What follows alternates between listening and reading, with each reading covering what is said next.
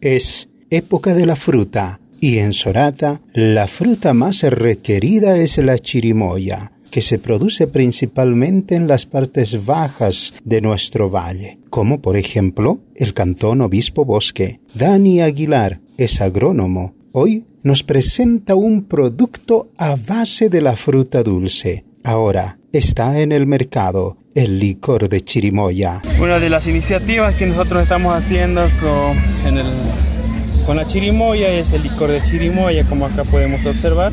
Ya. Bueno, nosotros lo sacamos desde, como tenemos la materia prima que es la fruta, hacemos, bueno, hacemos la extracción de la, de la, de la fruta.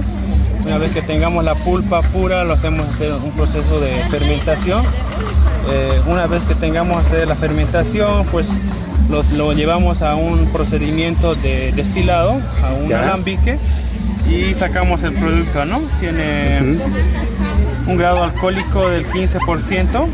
Eh, está similar al, al Singani y pues eh, y ese es nuestro producto, ¿no? El licor de chirimoya, producto artesanal 100% natural.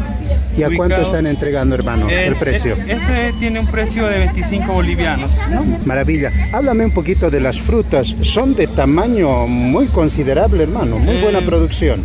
Eh, sí, la verdad, un poco hay que ver, eh, lo que estamos haciendo es buscando lo que nuestros productores no tienen que demandar hacia la, a, la, gente que nos, nos compra entonces muchas de nuestras personas, muchas de las personas quieren ver eh, algo liso, eh, con menos semilla.